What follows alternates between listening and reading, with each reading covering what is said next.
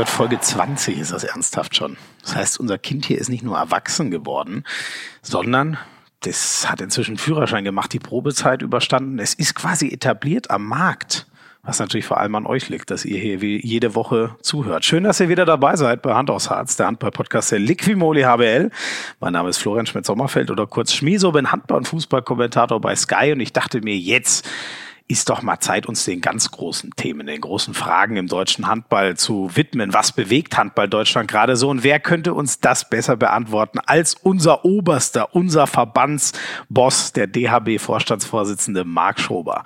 Der Mann hat eine sensationelle Karriere gemacht. Äh, Mitte 20 schon Zweitligamanager gewesen, sehr erfolgreich. Dann weiter zur HBL, da ganz schnell weiter die Karriereleiter hinauf und dann zum DHB, wo er inzwischen ganz oben angekommen ist, auf dem Thronsitz der oberste Chef ist. So umschreibe ich es jetzt einfach mal. Er kann uns natürlich mal erzählen, wie funktioniert das eigentlich mit dieser Verbandsarbeit? Wie muss man sich das vorstellen? Wie fuchst man sich da rein? Und wie schafft man das? Alle Landesverbände, aber auch vom HBL-Profi bis zum Amateurhandballer oder dem Achtjährigen, der gerade erst anfängt, Handball zu spielen, alle unter einen Hut zu bekommen. Das ist ja nicht ganz einfach, aber genau das ist als DHB-Chef natürlich seine große Aufgabe. Strukturreform beim DAB. Habt ihr vielleicht schon mal gehört? DAB stellt sich gerade für die Zukunft aus. Was wird da eigentlich genau gemacht? Aber Marc Schober erzählt uns auch aus seinem Alltag. Zum Beispiel, dass er von anderen Vorstandskollegen bei manchen Themen auch knallhart gesagt kriegt, halt dich da raus. Äh, damit hast du jetzt nicht so viel zu tun, solltest du dich nicht zu viel drüber äußern. Wir haben ja nur noch einen Monat hin bis zur EM, dann geht's schon wieder rund. Sind alle Reisen gebucht? Ist alles gut. Auch da nimmt er uns nochmal mit. Und die WM 2019, unsere Heim-WM, die ist ja noch gar nicht richtig kalt. Und da ist ja eine Menge Kohle verdient worden. Was ist eigentlich mit dem ganzen Geld passiert? Kurzer Spoiler, Marc Schober fährt immer noch keinen Ferrari, das heißt, das Geld muss woanders gelandet sein. Ich habe echt eine Menge gelernt in der Folge über so den Handball in Deutschland im Allgemeinen, fand ich sehr interessant. Ich denke, euch geht's am Ende dieser Folge auch so. Und damit viel Spaß mit Folge 20 von Hand aufs Harz mit dem DHB-Vorstandsvorsitzenden Marc Schober. Ja, wir sitzen in der wunderbaren Klingenhalle in Solingen. Das ist so ein Ort, äh, von der Anmutung hat das eher was von Schulturnhalle, aber hier wird ganz hervorragender Handball gespielt. Bundesliga-Handball. Der BHC ist hier zu Hause. Der Gast ist aber extra angereist von aus Köln, glaube ich. Aus Dortmund, aus Dortmund. Ach, auch aus Dortmund. Marc Schober ist bei uns. Der, ich kann jetzt nicht leider nicht nochmal sagen, der wichtigste Mann im deutschen Handball, obwohl das die Funktion ja durchaus hergeben würde, als DHB, Oberboss, so nenne ich es jetzt mal, aber so habe ich Christian Prokop schon genannt. Wie können wir dich denn einführen? Der wichtigste Funktionär im deutschen Handball, oder was sagen wir? Ja, mit Sicherheit ein wichtiger Funktionär. Ich bin Vorstandsvorsitzender des Deutschen Handballbunds. Der Bundestrainer ist sicher wichtiger. Und gerade bei so Podcasts bin ich eigentlich grundsätzlich der Meinung, ähm, dass da eher so Spieler und Trainer interessant sind. Ich bin trotzdem dankbar, dass ich dabei sein darf, auch mal als als Funktionär. Aber ähm, da werden wir auch heute den Gegenbeweis antreten, oder? Ich hoffe, ich hoffe, ich hoffe. Meine, meine Kollegen haben gesagt, ich soll bloß nicht versuchen, zu cool zu sein. Ne? Also das ich, Ist das die. Gefahr, zu cool zu wie, wie versucht man denn zu cool zu sein? Ich könnte das gar nicht Naja, so das Podcast-Format, ich finde es schon echt cool. Ich finde es auch witzig und äh, ich freue mich jetzt auch echt drauf und äh, ich finde es auch toll, dass man dran gedacht hat, äh, mich zu fragen ähm, und äh, ich deswegen bin ich sehr gerne hier und auch sehr gerne hierher gefahren in diese sehr ehrwürdige Halle hier, ähm, der, gerade so an der Grenze der Hallenstandards der Handball-Bundesliga, glaube ich, der also, Liqui Moly ja, Handball-Bundesliga natürlich. Denk, ja, der neue Sponsor, das muss man alles, äh, muss alles seine Richtigkeit haben. Ähm, bist du öfter hier so im, wenn du, also Dortmund, da wohnst du? Richtig. Ja, und äh, bist du dann öfter hier so im Raum und guckst mal beim BHC zum Beispiel vorbei? Ah, ich schaue ja in Summe ziemlich viele Handballspiele und äh, das eben von der Bundesliga bis ganz nach unten ähm, und auch im weiblichen Bereich. Insofern bin ich jetzt nicht öfter hier als an einem anderen Standort in Deutschland. Okay. Ach so, also das verteilt sich, also du guckst auch nicht, dass du die kurzen Wege nutzt, sondern das kann von Schleswig-Holstein, Schleswig-Holstein, verdammt, wieso ist mir das jetzt passiert? Ich hatte mal eine Klassenkameradin, die hat immer Holstein gesagt, ich habe mich immer so drüber aufgeregt. So, egal, Schleswig-Holstein bis Bayern, guckst du alles. Genau, aber ich gucke ich guck, ich guck gar nicht so viel, um ehrlich zu sein, ja. äh, sondern ich schaue viel auf Sky, äh, wenn ich die Möglichkeit habe dazu. Das ist sehr gut. Ähm, und äh, dann habe ich viele Termine, die neben dem Sport sind. Also mein Kernthema ist meistens nicht ein Handballspiel anzuschauen, sondern ich habe Themen, die drumherum sind. Und wenn es dann passt und mit einem Spiel ver zu verbinden ist, so wie heute, mhm. dann bin ich natürlich auch gerne dabei. Ja, also wir sind ja auch sehr dankbar, dass du dir die Zeit nimmst. Ich schätze, äh, das gibt allein der Name schon her. Wir werden ja noch erklären, was du überhaupt genauso beim DHB machst da ist eine Menge zu tun. Äh, ging auch gerade schon wieder so los, als ich mich für zwei Minuten verabschiedet hatte, hat schon wieder das Handy geklingelt. Ne? Das, das ist wahrscheinlich permanent so. Ne? Man muss eigentlich immer erreichbar sein und irgendwer will immer irgendwas von dir. Stelle ich mir das richtig vor? Ja, das ist so. Das ist auch spannend, weil äh, ich habe das Glück, dass ich das als Beruf machen kann. Ähm, und ich habe natürlich auch eine ganze Menge Menschen um mich herum, die arbeiten da ehrenamtlich. Und äh, da habe ich auch den Respekt und die Wertschätzung, dass die natürlich abends erreichbar sind und mhm. eben nicht tagsüber. Mhm. Und dass ich mit dem an, an Wochenende sprechen muss, äh, muss und darf. Das gehört einfach dazu. Und wenn ich aber keine Zeit habe, dann ist es durchaus auch möglich, das Handy auszumachen. Und wenn okay. Ich private Termine habe, dann mache ich das Handy natürlich auch aus. Ich glaube, das ist auch wichtig. Ne? Also man lebt ja nicht nur für den Job. Das machen wir, glaube ich, eh schon alle sehr viel. Jetzt muss ich noch einmal, wenn du die, die, die Bühne schon aufgemacht hast, du guckst viel auf Sky. Wie gefällt's denn so? Mir gefällt's richtig gut. Ich bin ein großer Verfechter äh, dieses Konzepts. Ähm, die äh, vielen Spiele, die Konferenz, ähm, das ist schon ein Riesenschritt nach vorne, wenn man das vergleicht äh, zu früher. Ich habe ja früher bei der Handball-Bundesliga gearbeitet. Mhm damals, also deswegen darf ich es noch sagen, damals hieß sie noch, Liqui, noch nicht Liqui Handball-Bundesliga. Ich versuche mich mal daran zu gewöhnen, sonst kriege ich Ärger von den Kollegen. Hat er ja schon viele, ne? Toyota, glaube ich, ganz ja, früher. Toyota, dann DKB, dann DKB und jetzt ja. die Liqui Moly Handball Bundesliga. Ja.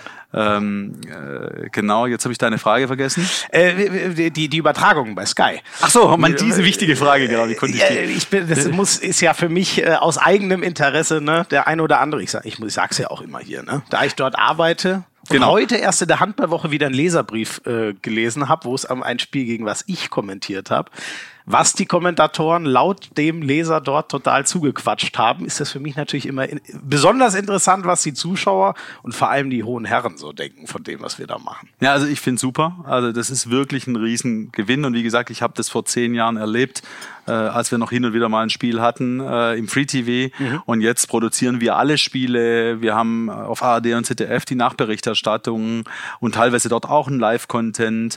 Ja. Ähm, es wird eigentlich alles geboten, was es zu bieten gibt im Handballsport. Die Nationalmannschaft äh, läuft auch äh, im, im Fernsehen. Also mehr kann man nicht wollen. Da, da sind wir einen riesen Schritt vorangekommen. Mhm.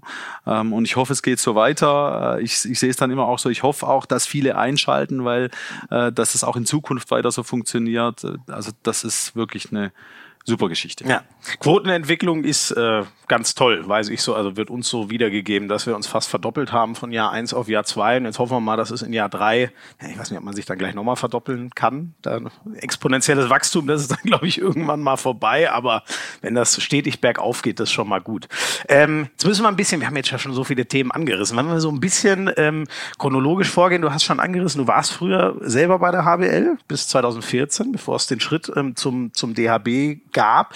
Ähm, wie viel Zeit hast du noch? Wie, wie, viel kannst du noch die, die, die Liga verfolgen? Heißt das bei Sky gucken zwei Spiele die Woche oder wie viel ist da so möglich? Wie, wie tief steckst du noch drin?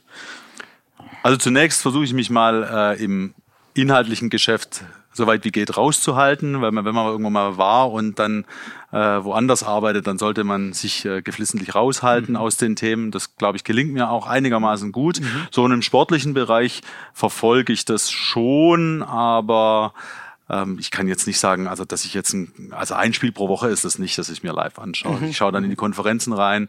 Ähm, ich habe zwei Jungs zu Hause, äh, die würden jedes Spiel angucken, Tag und Nacht, wenn ja. ich es erlauben, wenn ich es erlauben Gute würde. ja, genau. wenn ich es erlauben würde. Äh, also ich, ich versuche die Liga schon einigermaßen zu verfolgen, aber ja. in der Tiefe bin ich da. Ja. Wir können nicht sagen, dass ich da drin bin. Und, und generell, äh, jetzt haben wir ja schon, ich glaube, 14. Spieltag fängt heute an. Was ist so bisher bei dir hängen geblieben aus dieser Saison? ist, das ist dann relativ platt, was ich da dazu beitragen kann wahrscheinlich. Es ist eine super spannende Saison, das verfolge ich. Äh, wenn so Mannschaften wie Hannover dann plötzlich vorne mitspielen, mhm. Flensburg, mhm. Kiel, Kiel finde ich auch, äh, sagen ja viele, freue ich mich für Philipp Jicher, dass er da in seiner ersten Saison schon so erfolgreich ist. Muss man jetzt schauen, äh, wie sich Verletzungen auswirken. Aber die Saison scheint sehr, sehr äh, spannend äh, zu sein an der Spitze und äh, nach hinten raus sowieso. Das hatten wir die letzten Jahre auch. Und da kommt dann sofort wieder der Ökonom bei mir raus, weil wenn eine Saison spannend ist, dann steigt auch die Nachfrage ja. und ähm, das ist einfach gut für unseren Sport. Ja, das ist schon, was man direkt merkt, oder? Also diese Jahre, ähm, was der HBL ja auch nicht geschadet hat. Aber ich habe auch das Gefühl, wenn ein THW Kiel mit 68 zu 0 Punkten Meister wird, das ist für den Zuschauer im Gesamten, für den THW-Zuschauer natürlich was anderes, aber im Gesamten schon nicht so schön wie das, was wir dieses Jahr haben, wo jeder jeden schlägt und man nie weiß, was passiert. Das ist definitiv so. Also es ist ein klarer Erfolgsfaktor von Sportwettbewerben, ist eben Spannung. Ja. Ähm, da gibt es auch x Untersuchungen zu. Man kann auch mal ein Jahr so eine Rekordsaison haben mit 68 zu 0, mhm. auch spannend, aber oder auch, auch eine tolle Geschichte, die man erzählen kann. Ja. Aber sonst ist die Spannung natürlich dem ja. vorzuziehen. Ja. Ich schätze mal, welche Mannschaft du natürlich extremst interessiert verfolgst, ist unsere deutsche Nationalmannschaft. Das ist ja das Aushängeschild des DHB. Ich hoffe, ich erzähle nichts Falsches, aber ich glaube, in der öffentlichen Wahrnehmung gucken vor allem da alle auf unsere Bad Boys. Ich glaube, so nennen sie sich jetzt nicht mehr. Ich nenne sie immer noch gerne so. Es ist ja nur noch einen Monat hin. Ne? Jetzt haben wir so Ende November und Anfang Januar wird's ja schon ernst. Wie ist, wie ist gerade so der Stand in Sachen? Da wird's ernst, die Nationalmannschaft verfolge ich, da kann ich auch Fan sein. Ja? Also mhm.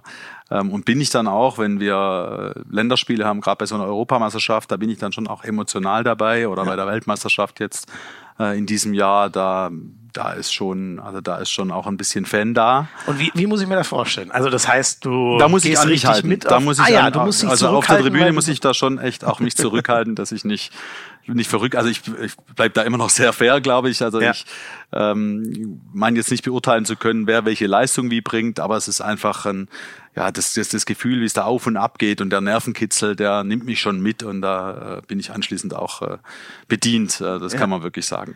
So zur Europameisterschaft, äh, so viel ich weiß, sind die Jungs gut drauf und die, die Stimmung ist gut, aber meine Kollegen sagen immer, halt dich aus dem Sport raus. Da, Wirklich? Da, genau, da kennst du nicht. Ich erwarte ja auch auf der anderen Seite, dass die sich aus Veranstaltungsorganisationen oder. Wer ist das jetzt? Welche Kollegen? Ja, zum Beispiel mein Kollege Axel Kromer oder Bob Hanning, da haben wir immer ja. den Spaß immer, ne, das, äh, genau.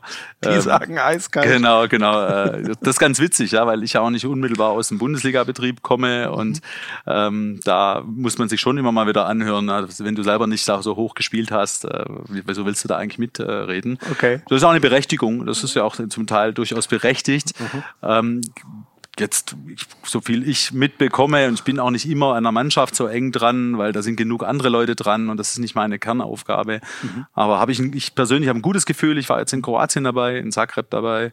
Ähm, zu Hause das Spiel gegen Kroatien hat mich positiv gestimmt. Mhm.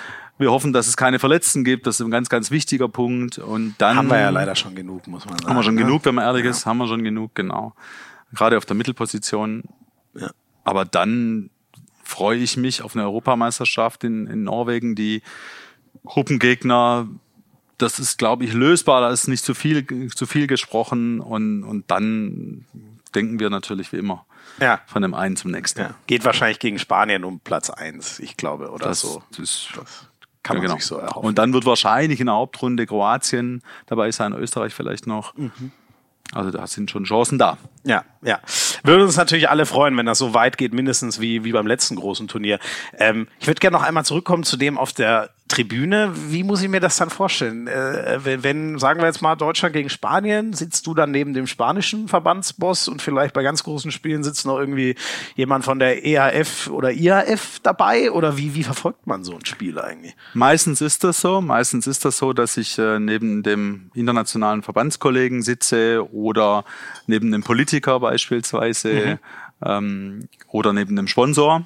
Ja, mhm. ähm, das ist dann schon manchmal auch ganz überraschend, weil die Leute dann äh, auch überrascht sind, aber auch mitgehen. Ja, also wenn mhm. Deutschland spielt, dann ist auch ein Politiker meistens äh, ja. voll dabei. Das ja. haben wir jetzt bei der Weltmeisterschaft beim Eröffnungsspiel erlebt. Ja. Ähm, das Man kann sich ja auch gar das verbindet und oder? das verbindet auch. Also Sport verbindet da und Handball ist so spannend. Äh, ist einfach ein, so ein geiler Sport. Äh, ja. Genau. Und wer, wer war der unangenehmste bisher? Wer hat sich gar nicht zurückgehalten? So, die Südländer sind doch immer sehr heißblütig. Bei denen kann ich mir nicht vorstellen, dass der spanische Verbandschef, ich weiß ehrlich gesagt gar nicht, wer das ist, aber dass der dann cool bleibt, wenn seine Mannschaft ums letzte Tor kämpft. Paco heißt der, der, der und der, der bleibt auch nicht cool. Ja, der, der, bleibt, der bleibt wirklich nicht cool. Der, der kroatische Kollege, neben dem saß ich beim letzten Mal hier in Kroatien, mhm. der war auch alles andere äh, als cool, als es dann drauf ankommt. Also mhm. da geht's uns allen gleich. Ja. Aber ähm, wir sind trotzdem ja alle Handballer. Ja? ja, Auch, auch die Kollegen, die auf dieser Funktionärsebene arbeiten, im größten Teil sind das Handballer. Mhm. Und äh, so wie die sich die Spieler auf dem Spielfeld verhalten, da, da geht's zur Sache. Aber anschließend ist es einfach fair. Unser mhm. Sport ist fair, ist bodenständig, ist ehrlich, ist echt. Mhm. Äh, und das erleben wir auch auf der Tribüne. Ja. Ich würde mir manchmal wünschen, dass ich da auch irgendwann im Eck sitzen kann und mich ganz normal wie ein Fan verhalten kann. Ja. Aber gut, äh, das gehört halt irgendwie dazu. Das kann ich total verstehen. Man gibt das so ein bisschen äh, auf. Ne? Also wenn man, wenn man beruflich, ich meine, ich habe jetzt lang keine so wichtige Funktion wie du, aber bei uns ist das ja auch schon so ein bisschen geboten. Ne? Also ich könnte mich ja jetzt nicht zu irgendeinem Verein in die Fankurve stellen. Auch wenn ja, man wollte. muss sich auch zusammenreißen. Also das gehört schon ja. auch dazu. Ja. Ganz witzig ist es, wenn ich mir Spiele meiner Kinder anschaue, ja, in der, in der, mhm. in der D- und C-Jugend, da muss ich echt auch an mich halten, dass ich, äh, dass ich da nicht emotional emotional werde und äh, ich kann auch nicht verleugnen, dass ich dann das Spiel mir durchaus auch mal durch eine Brille anschaue. Okay, ich. also wenn, wenn die Kinder zu hart angegangen werden oder wenn der Schiedsrichter nicht vernünftig Zum Beispiel. oder was Zum Beispiel, ja. So die klassischen Ärgernisse. Ja, aber auch da ist es wichtig, weil ich vertrete es natürlich auch gegenüber äh, im, im Verband, äh, dass wir gerade im Umgang mit den Schiedsrichtern äh, in der öffentlichen Wahrnehmung und äh, uns einfach benehmen und äh, der, wir brauchen jeden, der da der, der Schiedsrichter ist. Wir haben ein großes Problem in der Nachwuchsgewinnung des Schiedsrichterwesens und wenn junge Leute pfeifen, dann muss ich denen auch zugestehen, dass sie Fehler machen. Mhm. Aber wie gesagt, mhm. wenn ich dann da dabei bin, dann bin ich durchaus auch emotional. Ja. Ich, ich finde das eh immer so, ah, ich finde das irre schwer, Schiedsrichterbeurteilung, weil manchmal gehe ich raus und ich sage auch immer, was ich, was ich denke. Äh, es sei denn, es ist wahnsinnig negativ, äh, was selten vorkommt, aber dann versuche ich das nicht ganz so auszuschütten. Aber so oft denke ich mir, oh, heute, das war doch eigentlich, äh, war eine klare Linie und so. Und dann hört man noch ein paar Fans und dann sagen die, na, das war, war alles schlecht. Auf beiden Seiten schlecht. Und das ist schon hart, oder? Also irgendwie dieser Job. Ja, und das stimmt auch nicht. Also das, das ist ein, ich habe da höchsten Respekt. Wir haben wirklich viele, viele sehr gute Schiedsrichter. Mhm. Und ähm, wenn man sich so ein Spiel neutral anschaut, dann fällt einem das auch auf. Und sobald man halt auf einer Seite steht, ja. dann nimmt man das anders wahr. Ja. Das ist einfach, das ist so. Ja. Und ähm, damit müssen wir auch leben. So ein bisschen gehört es auch dazu, so ein bisschen finde ich es auch schön. Der Job als Schiedsrichter im Übrigen, ich war selbst mal Schiedsrichter ähm, im, im also, in, also Ach so, ja. ja, genau so, ich glaube bis 22, 23 oder so mhm. Jahren habe ich, äh, hab ich auch gepfiffen und äh, das macht total Spaß, ist eine echte Herausforderung, mhm. auch für einen persönlich da auf so einem Feld zu stehen. Und wenn man zu zweit ist, ist es schon ganz gut. Ja, ne, da ähm, ist man ja noch alleine meistens. Wenn man am Anfang alleine ist, ist es echt ja. schwierig, aber so im, im Team pfeift es besser. Es ist eine große Herausforderung und ich kann das auch durchaus dem einen oder anderen mal ans Herz legen, weil ja. auch zum Beispiel als Schiedsrichter hat man die Chance, internationale äh, Wettkämpfe äh, mhm. zu leiten oder teilzunehmen oder sogar bis zu Olympischen Spielen vorzustoßen. Ja, ja. Also spannendes Thema, äh, wenn man, wenn man selbst vielleicht nicht das Potenzial hat, Bundesliga zu spielen. Ja, ja, vor allem, wir brauchen die ja genauso. Ne? Je besser, also sagen ja gerade im Handball habe ich das Gefühl, es ist ein noch größeres Thema, dass man sagt, vom Schiedsrichter hängt so viel ab und wenn wir nicht über ihn reden, ist es immer unfair. Aber wenn wir nicht über den Schiedsrichter reden, hat er einen Riesenjob gemacht. Das Richtig. ist immer so ein bisschen das Schwierige. Ähm, nach der EM, ich weiß, das ist jetzt schon ein bisschen vor, vorausgeschaut, aber man hat so irgendwie das Gefühl, die Olympischen Spiele, weil das halt so ein monumentales Ereignis ist, werfen schon so ein bisschen den, den Schatten voraus. Geht euch das auch so, dass ihr da auch schon mal ab und an dran denkt? Mir persönlich ja, aber die Spieler dürfen das ja nicht. Ne? Also die sollen jetzt erstmal an die Europameisterschaft denken. Da sind wir wieder an dem Punkt, dass ich äh, mhm. ja nicht für den Sport äh, zuständig bin. Organisatorisch kommt für uns das Olympia-Qualifikationsturnier im April mhm. in Berlin. Mhm. Ähm, das wird auch mal eine spannende Veranstaltung bei dem wir uns dann erstmal qualifizieren müssten für Olympische Spiele. Also da ist noch ein ganz schöner Weg hin. Würde ja, glaube ich, ausfallen, wenn wir uns direkt übers EM-Turnier qualifizieren, oder? Bin ich da richtig? Dazu muss man Europameister werden oder äh, also Dänemark muss Europameister oder? werden und man ist im, man, man holt die Silbermedaille, ja, aber ganz ehrlich, also das ist ja noch so ein langer Weg und träumen darf man von allem, aber ja. Dazu ist der Handball zu eng und man kann ja wirklich gegen jeden verlieren. Wir haben es ja. immer schon in der Vergangenheit erlebt. Ich, ich denke an die Weltmeisterschaft in äh, Katar. Ähm, solche, äh, nicht in Katar, in Frankreich gegen Katar, solche ja, Erlebnisse. Ja, das hat wirklich, ja, das hat Da hat kein Mensch mit Auf gerechnet. einmal waren wir weg. Genau. Ja. Das ist nur ein Beispiel, so gibt's viele. Ja. Ähm, organisatorisch würde mich noch interessieren. Die EM ist ja logistisch schon, das ist ja eine Herausforderung. Ne? Ihr müsst äh, erst nach, nach Trondheim hoch, dann ist man in Wien, dann hoffentlich auch noch in Schweden, wenn man es unter die letzten vier schafft. Ähm, also ich glaube, das jetzt ausufernd abzureißen, ähm, das ist schwierig, was ihr da alles machen müsstet. Aber was habt ihr denn schon so gemacht und was steht im Moment zum Beispiel jetzt noch an, wenn ich an sowas wie Reiseplanung denke und so? Womit befasst ihr euch gerade, dass unsere Mannschaft dann die besten Bedingungen vorfindet und sich aufs Sportliche konzentrieren kann? Also das Logistische ist äh, im Regelfall schon das größte, der größte Teil organisiert für uns, macht auch viel der Ausrichter vor Ort. Wenn wir mal dort sind, dann ist der Ausrichter vor Ort zuständig. Insgesamt haben wir vier Mitarbeiter, die sich mit Logistik beschäftigen. Das habe ich am Anfang auch nicht gedacht, dass das so ein wichtiger Bereich ist für, für alle Nationalmannschaften, die wir haben. Wir haben ja auch noch Jugend- und Junioren-Nationalmannschaften, Frauen, äh, Beachhandball auch männlich-weiblich Nationalmannschaften.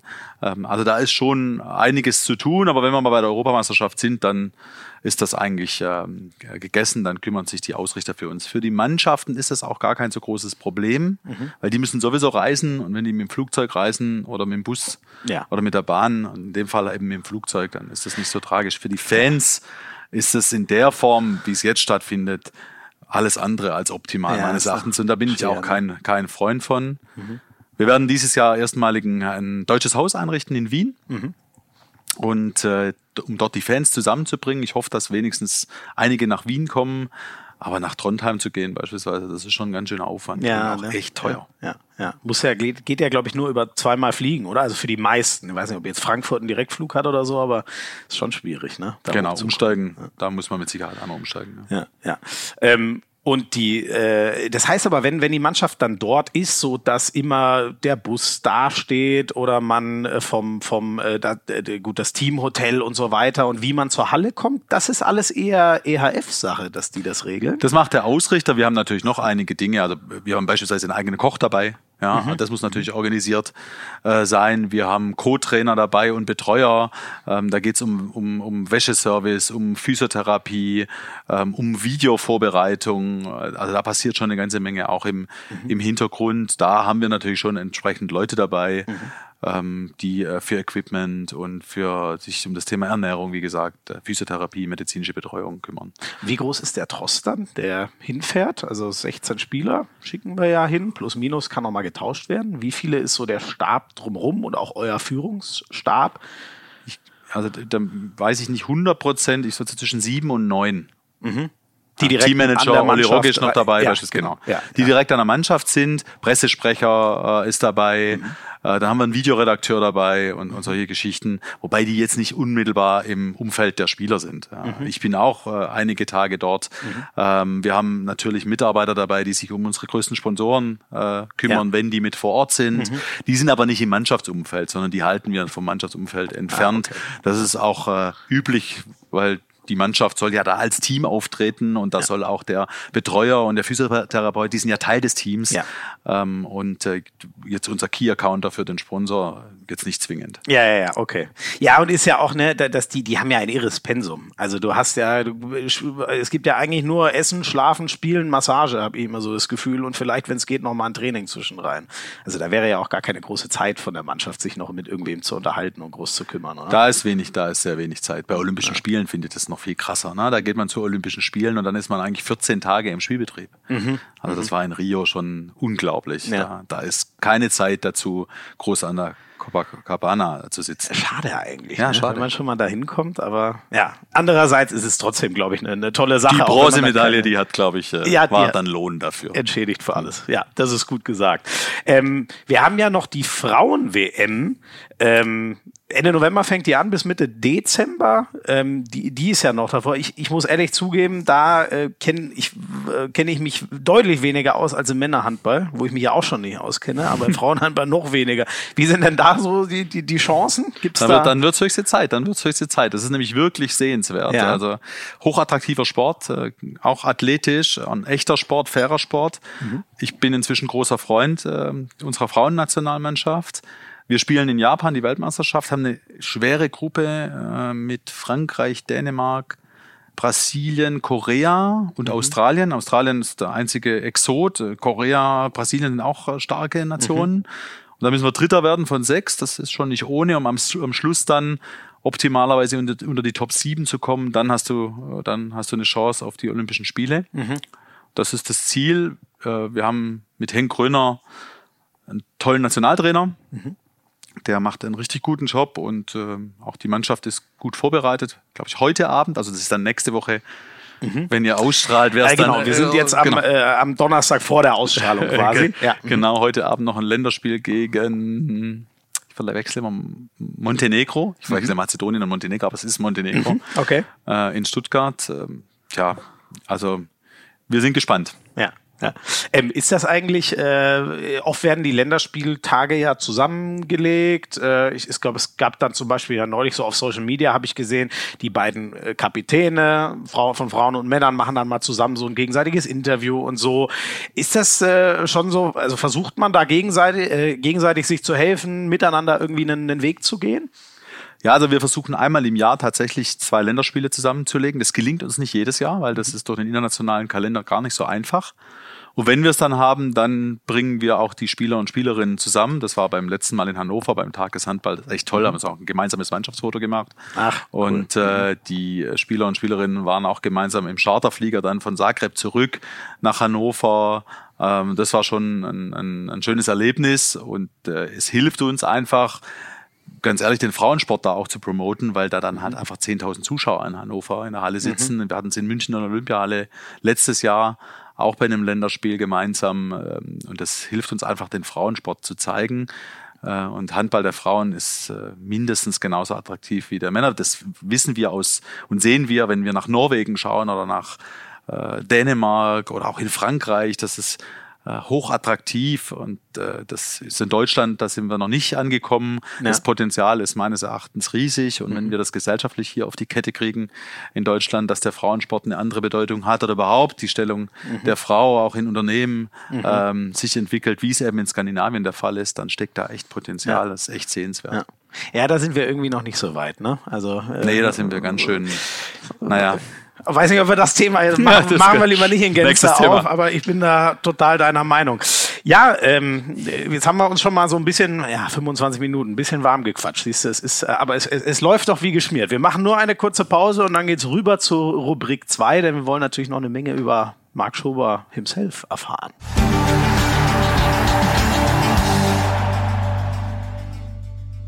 Ja, normalerweise fängt man ja ganz vorne an. Ich mache das jetzt auch mal chronologisch, bevor ich mich verhake. Ein paar Themen haben wir auch vorhin schon mal angerissen.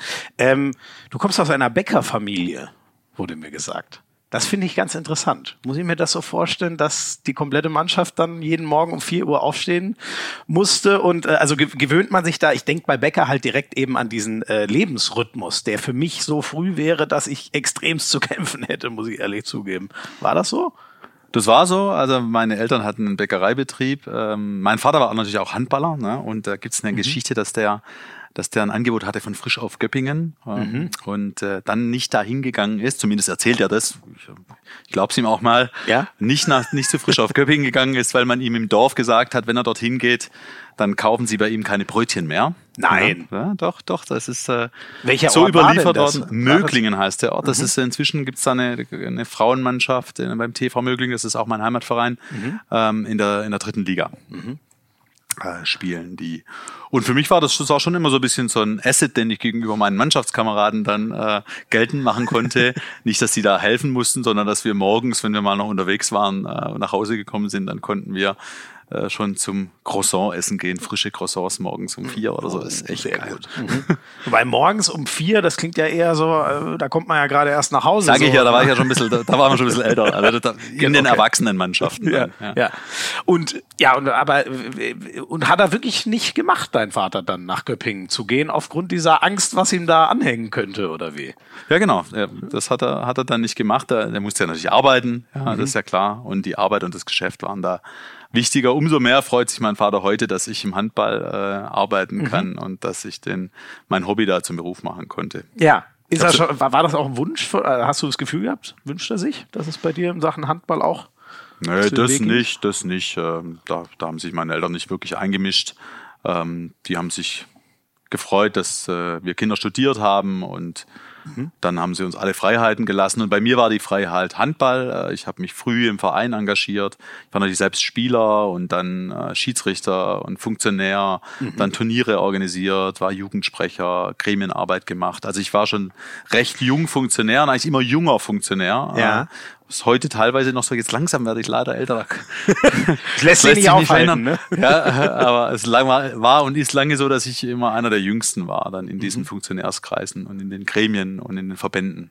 Und wie, wie kam das? Also das ist ja jetzt, dass man gerne als junger Mensch aufs Feld geht und Handball spielt, das verstehe ich und den Transfer zum Schiedsrichter verstehe ich auch noch, aber so die, das, das hat doch kein, ich sage jetzt mal 15-Jähriger in sich, dass er schon mal schielt äh, oder auch 20-Jähriger, in welches Gremium könnte ich mich denn, wo könnte ich mich denn engagieren? Engagieren. Schon außergewöhnlich, oder? Nein, außergewöhnlich ist es nicht. Es gibt auch heute noch eine ganze Menge äh, junger Menschen, die sich engagieren, zum Glück. Ja? Ähm, mhm. Ja, fördern wir auch intensiv. Also Engagementförderung sagen wir dazu. Ja, also mhm. ein bisschen sperriger Begriff, aber mhm. davon leben wir, dass junge Menschen sich engagieren. Ich erlebe die immer wieder. Wir haben Jugendsprecher beim Deutschen Handballbund, sensationell. Mhm. Ähm, die wollen mitarbeiten, die wollen mitentscheiden. Äh, Und mir ging es auch schon immer so, dass mich eben neben dem Sport äh, die ganze Organisation interessiert hat und das mhm. Drumherum interessiert hat. Äh, das hat mich angetrieben und äh, deswegen habe ich früh äh, angefangen, Trainer zu sein und mich dann im Verein zu engagieren. Und dann kam eins zum anderen. Mhm. Und heute bin ich äh, ja an der Position, an der ich bin. Das ist natürlich schon echt ein Traum und auch ein an Privileg. der Spitze. Auch ein Privileg, ja. Sagen, ne? mhm. Und wie, wie muss ich mir das vorstellen? Ähm, das heißt, du bist dann irgendwie mal zu deinem Trainer gegangen und hast gesagt, ich würde gern auch mal im Verein hier mithelfen? Oder wie fängt sowas an? Boah, das ist 30 Jahre her, ne?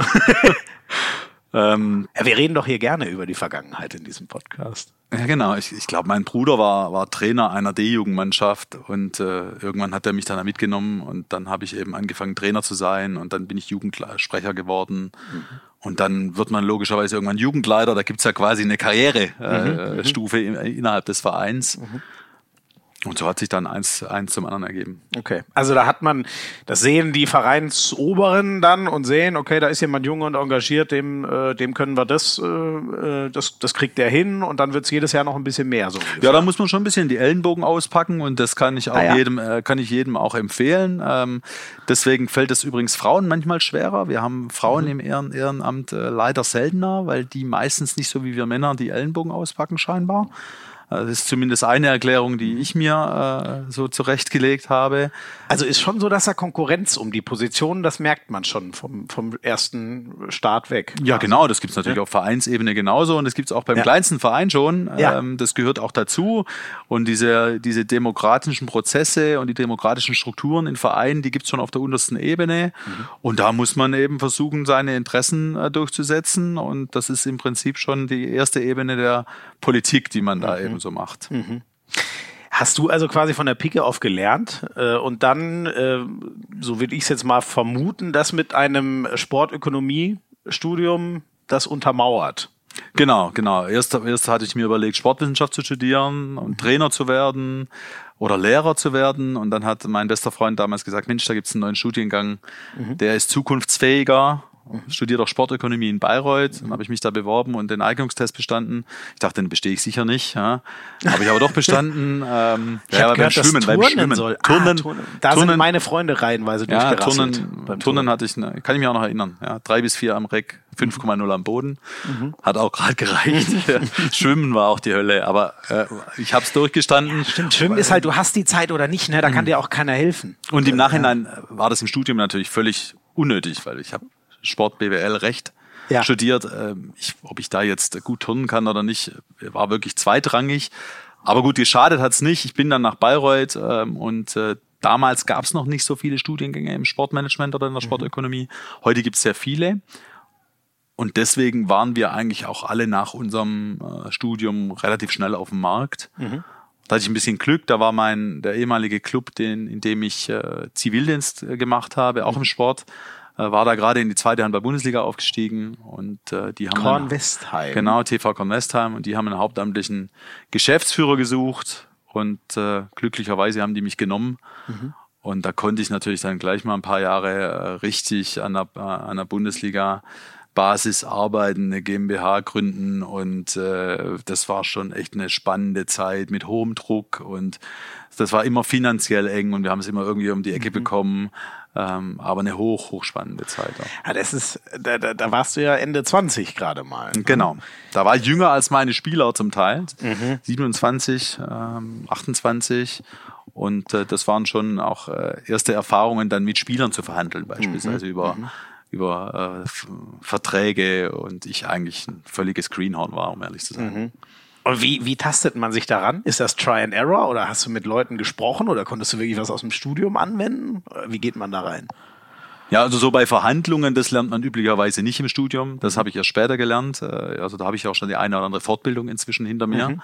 Ähm, sowas lernt man leider zu wenig im Studium, aber man lernt auch eine ganze Menge im Studium, die man natürlich einsetzen kann. Also alles, was mit Unternehmensstrukturen, Betriebswirtschaft, äh, Finanzen, Buchhaltung, Bilanzen, äh, das sind Dinge, die habe ich im Studium gelernt, aufgepasst, mhm. weil ich habe sie auch anschließend eingesetzt. Mhm. Das ist auch so eins meiner Also es Rede. kann sich doch mal lohnen, es, im Studium äh, aufzupassen. Ich bin, ich bin großer Verfechter dessen, ja.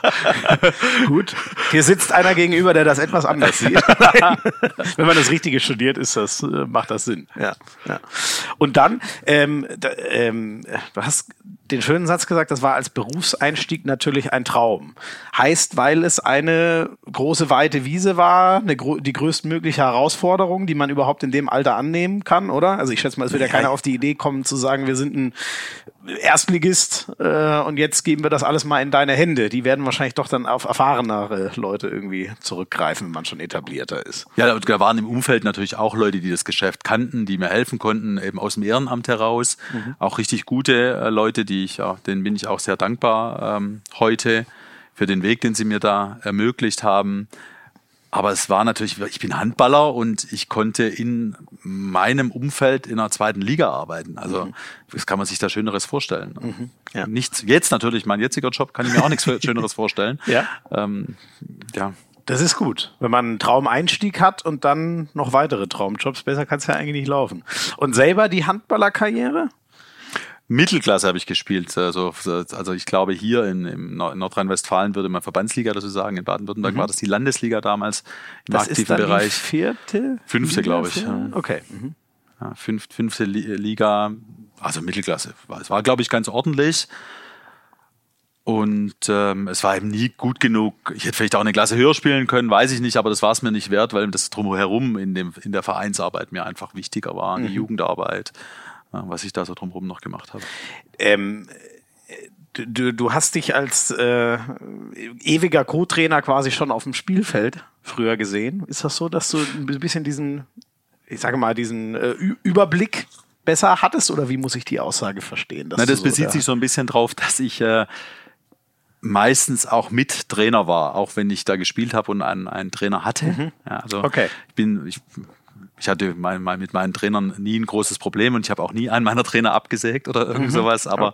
ich war auf dem Spielfeld schon jemand, der mitgeführt hat. Und äh, das äh, glaube ich auch, dass sich das auswirkt auf, auf den Beruf, dass Menschen, die eben im Handball solche Dinge lernen und Führung lernen, äh, da kann man vieles aus dem Mannschaftssport eben nachher auf die Berufswelt übertragen. Mhm. Ähm, das ist ein Vorteil und äh, so ein bisschen war das bei mir schon vom ersten Augenblick an, dass ich auch, auch auf dem Spielfeld versucht habe, irgendwie Führungsaufgaben zu übernehmen.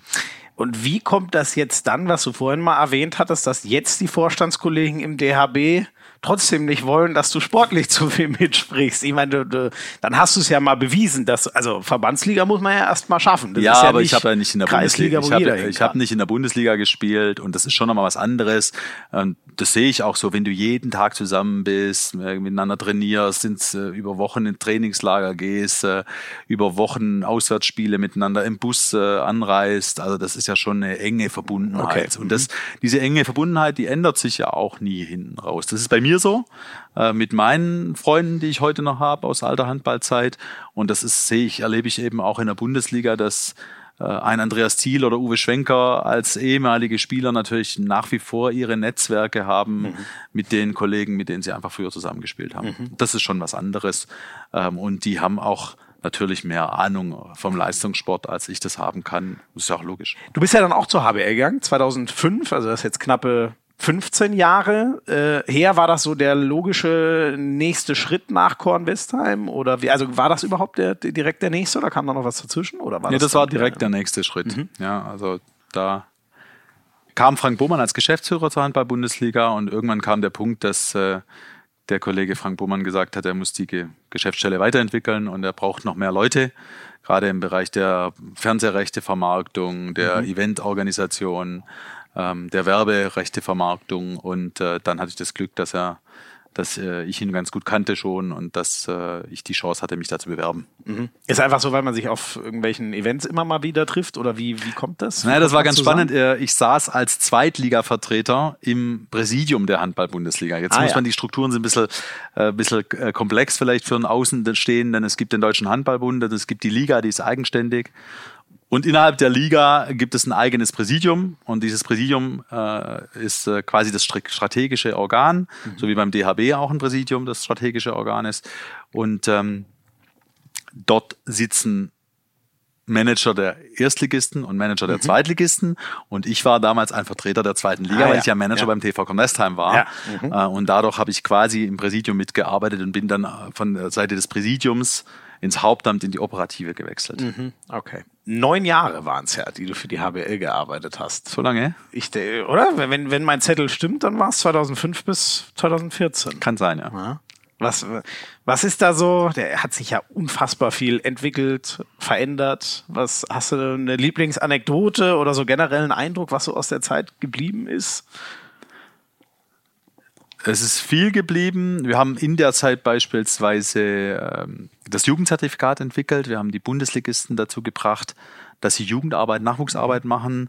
Da war Heiner Brandt derjenige, der echt viel Druck gemacht hat. Der mhm. immer gesagt, wir haben zu wenig, ich habe zu wenig deutsche Spieler ähm, und die werden nicht entwickelt und die spielen in der Liga nicht. Und da hat er richtig viel Druck gemacht.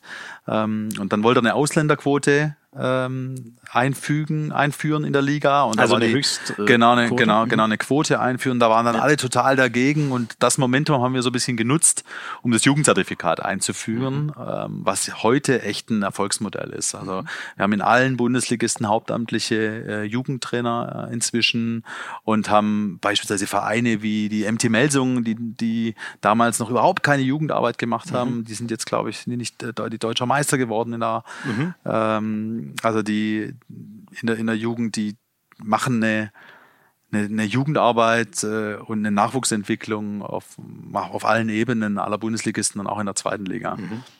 2014 dann der Wechsel zum, zum DHB. Ich kann mir gut vorstellen, das ist ja nicht ganz leicht, wenn man sieht, was man in der Liga aufgebaut hat und wie das wächst, dann, dann zu gehen. Also das war ein beruflicher weiter also Schritt nach vorne für mich. Also von daher stand das nicht wirklich äh, zur Debatte. Das Team dort zurückzulassen und die Menschen, mit denen ich da zusammengearbeitet habe, das ist mir schon schwer gefallen, weil mhm. mir das große Freude bereitet hat und da einfach ein tolles Team nach wie vor ist, das mhm. dort arbeitet äh, bei der HBL. Aber das war ein beruflicher Schritt nach vorne für mich. Also mhm. das stand da nicht zur Debatte. Da war ich äh, so ehrgeizig äh, und äh, habe die Chance gesehen, mich da äh, hinzuentwickeln, den Handball an, an einer weiteren Stelle noch, noch mehr ja, äh, voranbringen, voranbringen zu können, ja. und helfen zu können, den Sport voranbringen zu können. Es war alles andere halt einfach, weil da, ähm, ich glaube, so viel ich weiß, wenn ich die Unterlagen gut deute, die ich jetzt im Nachhinein ja kenne, äh, äh, waren da, waren das über 30 Vorstellungsgespräche, äh, die da, also anders als bei Ole ah. Ramel, ah. den ich mir jetzt nochmal angehört habe, bin ich nicht auf dem Spielfeld angesprochen worden. ja, schwierig Abgeworben, gewesen. ja.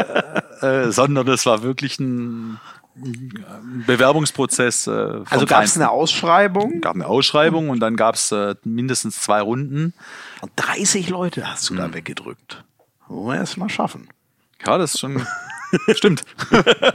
so habe ich noch gar nicht jetzt wirklich gesehen. Ich habe eher den, den, den, den Aufwand gesehen, der da, dahinter steckte mhm, auch. Mhm. Also von, von DAB-Seite den von, richtigen ja, Mann genau, genau. Also Generalsekretär war übrigens der erste äh, Titel. Das, was macht denn eigentlich ein Generalsekretär? Der Generalsekretär ist typischerweise bei Verbänden oder, ähm, oder auch bei Parteien eben derjenige, der in dem, im Verband die oberste hauptamtliche äh, Stelle hat mhm. und dort für die operative Umsetzung der äh, aller Themen einfach erstmal zuständig ist. Ja.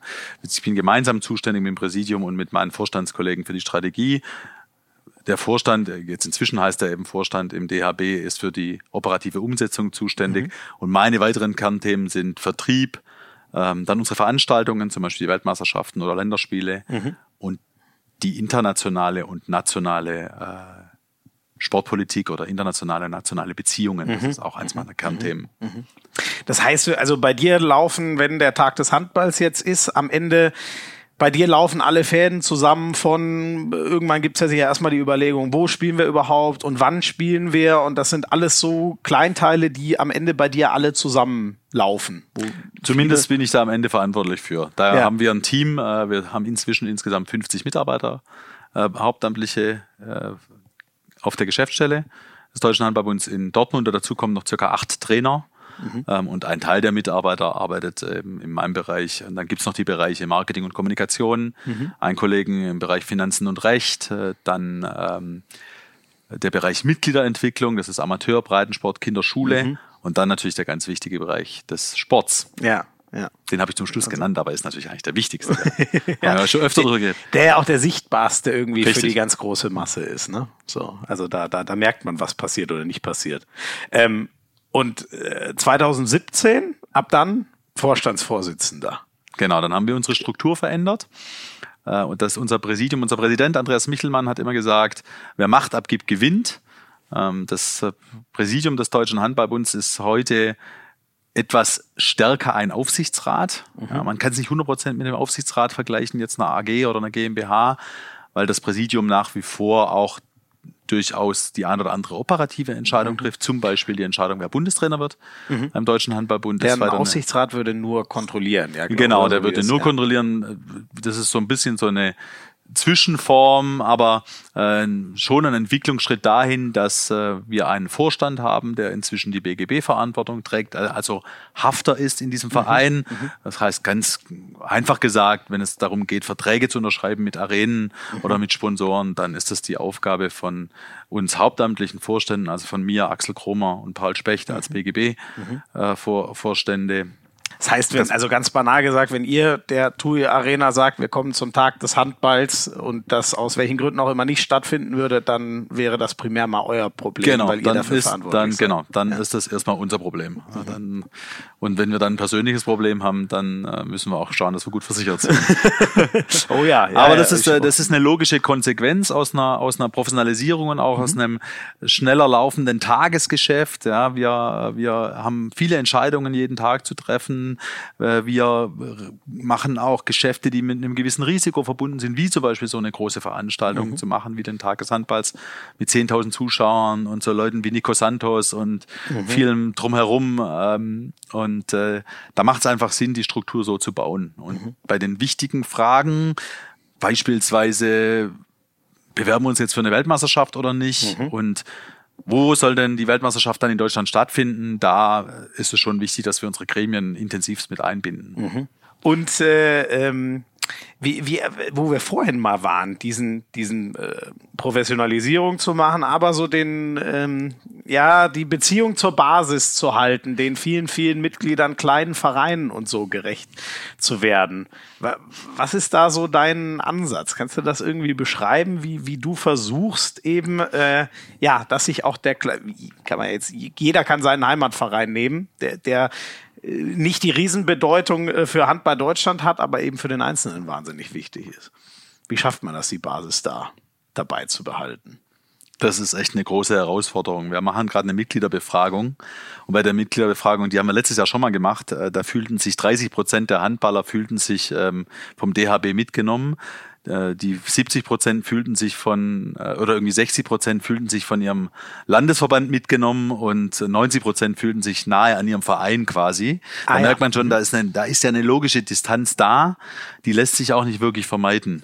Mhm. Ähm, und wir versuchen das durch, äh, durch unser Auftreten, unsere Kampagnen, vielleicht auch dadurch, dass ich jetzt hier an so einem Podcast mitmache, dass da einfach ein gewisses Verständnis dafür da ist. Die mhm. Menschen, die da arbeiten im Dachverband, sind alles Handballer durch und durch und äh, die kämpfen ähm, für die Sache. Wir wollen den, den Handballsport voranbringen. Auch bei so Entscheidungen, wenn wir uns eben dafür entscheiden, äh, mit Sky äh, zu arbeiten und der ARD und dann halt nicht mehr ganz so viele Spiele im Free TV mhm. zu haben, weil wir glauben, dass es langfristig der richtige Weg ist, statt 300.000 Euro im Free TV in, in, einem, in einem Spartensender zu haben, dann ähm, durch die Produktion vieler Spiele langfristig die Sportart weiterzuentwickeln. Mhm. Das machen wir nicht, weil wir darüber nicht nachdenken würden, sondern ja. Ja. da wird sehr, sehr intensiv drüber nachgedacht und am Schluss wird vermeintlich das beste Ergebnis ähm, genommen. Da ist man natürlich nie sicher, dass das stimmt. Das weiß man dann anschließend, ob es mhm. passt. Ähm, aber die Menschen, die daran arbeiten, arbeiten für den Handball und die arbeiten auch äh, professionell an der Geschichte. Das ist mir wichtig, das zu kommunizieren. Das sind keine Funktionäre da oben, die irgendwie ähm, ja, vielleicht das für sich tun. Genau. Und ja. das ist vielleicht bei der FIFA anders, das weiß ich nicht. Aber wir sind ja bei weitem nicht die FIFA, sondern äh, ja. wir sind der Deutsche Handballbund. Und das, ist, das wollen eine wir ganz auch bleiben. andere Größenordnung. Genau, das wollen wir auch bleiben. Und von der Masse der Leute und so. Ne? Ja. Genau. Und ähm, die äh, Du wirst ja logischerweise nur begrenzt mit einzelnen Mitgliedern zum Beispiel mal sprechen können. Hält man dann eher mit den äh, Landesverbandspräsidenten Kontakt oder äh, wie, wie findet der Austausch statt, um eben sicherzustellen, dass man vielleicht auch irgendwann mal mehr abholt als die vorhin genannten Prozentzahlen? Äh, hat ja wahrscheinlich jeder Verband zum Ziel. Genau, also die Landesverbände, die sind äh, meine Mitglieder. Äh, wir haben 22 Landesverbände, ein Regionalverband. Und das sind natürlich meine Mitglieder. Und wenn ich Mehrheiten bekommen will und Themen durchsetzen äh, möchte, dann muss ich auch mit meinen Landesverbänden in den Austausch gehen. Es ist aber nicht so, dass wir nicht auch mal mit Menschen in der ba auf der, an der Basis sprechen. Also ich habe selbst Kinder, die Handball spielen. Ich bin jedes Wochenende in der, mhm. in der Sporthalle. Hast und, ja vorhin erzählt, ja. Genau, und nehme mir, versuche mir auch da ein äh, Bild zu machen und mit Trainern zu reden und Schiedsrichtern, die dort arbeiten. Wir arbeiten gerade an einer Strukturreform. Wir haben jetzt den Dachverband, habe ich ja gerade erzählt, äh, reformiert und weiterentwickelt. Und wir wollen das jetzt auf eine Ebene tiefer auch noch hinbekommen, mhm. dass wir auch unsere Landesverbände äh, weiter professionalisieren, sodass jeder noch stärker seinen Aufgaben nachkommen kann, dass wir eben den Vereinen noch mehr helfen können bei der Gewinnung von Nachwuchs, bei der mhm. Gewinnung von Schiedsrichtern, dass wir wirklich auch an der Basis arbeiten können. Ähm, in dem Zusammenhang versuchen wir auch mit der Basis noch stärker zu kommunizieren, aber das ist eine nicht ganz einfache mhm. Herausforderung als Dachverband, ähm, da den, den Zugriff äh, zu bekommen. Und äh, das dauert lange. Wir versuchen es eben durch, durch solche Veranstaltungen wie den bundesweiten Tag des Handballs einfach zu zeigen, dass wir für alle da sind und für alle was tun. Und auf der anderen Seite auch, wenn wir solche Weltmeisterschaften organisieren, wie wir es jetzt dieses Jahr hatten, mhm. das hilft ja eigentlich auch jedem. Ja? Also ja. da muss ich auch für Verständnis werben. Ähm, das muss dann der Verein vor Ort auch für sich dann irgendwie versuchen zu nutzen, mhm. ja, diese Zeit zu nutzen und Kinder abzuholen und mit Schulen zu sprechen oder mit Sponsoren. Ja, wenn du nach so einer mhm. Weltmeisterschaft im Februar losrennst, auch wenn du Viertligist bist, dann ist die Chance einfach groß, dass über Handball gesprochen ja, wird. Und ja. das muss man nutzen. Ja, ja. Jeder auf seiner Ebene. Und dann am Schluss, ähm, letztlich, wir sagen immer, wir alle sind DHB. Ähm, jetzt nicht nur die Dachorganisation da oben, sondern wir alle in Deutschland, jeder, der Handball spielt, Schmiso, der darüber berichtet, wir alle stehen für den Handball. Und wenn wir den voranbringen wollen, dann schaffen das nicht so ein paar, die da irgendwo rumsitzen mhm. und auch die Vereine alleine schaffen es nicht. Wir schaffen es nur gemeinsam. Und momentan funktioniert es zwischen den Ligen und den Verbänden und, und dem Dachverband schon sehr gut, dass wir eben das immer wieder verfolgen, uns immer wieder sagen, wenn wir uns auch mal streiten, nee, wir müssen aufpassen, wir müssen es gemeinsam machen, weil sonst haben wir in der, in der, in der jetzigen Lage, in der Konkurrenz zu den anderen Sportarten, insbesondere zum Fußball, keine Chance. Mhm. Ja, gut, den, den äh, finde ich spannend. Kommen wir nachher nochmal drauf äh, zurück, wo, wo der Handball da eigentlich so, so hin will. Ich glaube, den Fußball abzulösen, das ist eh relativ illusorisch in Nö. unserem Land, zumindest mal in den nächsten Jahren. Ähm, die, diese Strukturreform, die du angesprochen hattest, äh, was, was bei mir so hängen geblieben ist, ich habe einige Sachen drüber gelesen. Ich muss zugeben, ich habe leider auch schon wahnsinnig viel wieder vergessen. Was bei mir hängen geblieben ist, diese Professionalisierung, mal gerne so als äh, Schlagwort. Ähm, aber auch eine äh, 22 Verbände kriegt natürlich auch ganz schön viel. Ne? Das sind ja allein mal, wenn ich denke, es sind mehr als Bundesländer. Das klingt für mich mal relativ viel. Das war ja, glaube ich, auch ein Ansatz, die ähm, äh, vielleicht Verbände zueinander äh, zusammenzuschließen. Das war ein, das war und ist ein Ansatz. Erstmal haben wir uns äh, verständigt auf ein gemeinsames Ziel. Wir wollen ähm, es weiterhin schaffen, dass Handball in jedem Dorf gespielt wird, dass Handball mhm. ein gesellschaftlich relevanter Sport ist, dass wir viele Mitglieder haben. Deswegen wollen wir in die Mitgliederentwicklung, so nennen wir das, Mitgliederentwicklung investieren, Mitglieder binden, Mitglieder gewinnen. Ähm, zu Mitgliedern gehören aber auch zum Beispiel Schiedsrichter, hatten wir es ja mhm. heute auch schon. Mhm. Äh, Und der zweite wichtige Baustein ist, wir wollen sportlich erfolgreich sein. Wir wollen mit unseren Männern eben perspektivisch auch Frankreich, Dänemark und Norwegen schlagen. Ja, ähm, und bei den Frauen, da sind wir eben so auf Platz sieben etwa, dann schaffen wir es jetzt hoffentlich auch, uns mhm. bei den Olympischen, uns für die Olympischen Spiele zu qualifizieren.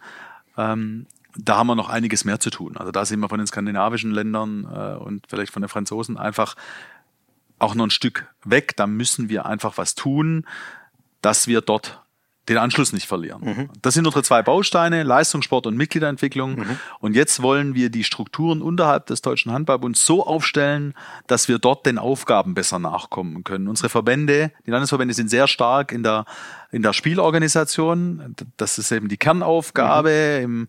im, im, in, in, in Vergabe von Spiellizenzen, auch teilweise in der Nachwuchsentwicklung schon ganz gut. Da machen auch viele schon einen guten Job. Und da müssen wir noch ein Stück schärfen, dass, dass die beispielsweise noch viel mehr als Dienstleister zur Verfügung stellen können für die Vereine, Vereine zu mhm. beraten, wie Vereine Buftis anstellen können, wie schaffen es Vereine denn, dass die Hallen... Bufti ist Bundesfreiligen Bundesfreiwilligendienstler, genau. Stimmt. Ja, das habe ich auch mal im Rhetorikseminar gelernt. Man soll keine Abkürzungen benutzen, versteht der Zuhörer. Ach, ich finde das immer wieder schön. Ich glaube, die meisten haben es auch verstanden. Okay. Ja, ja.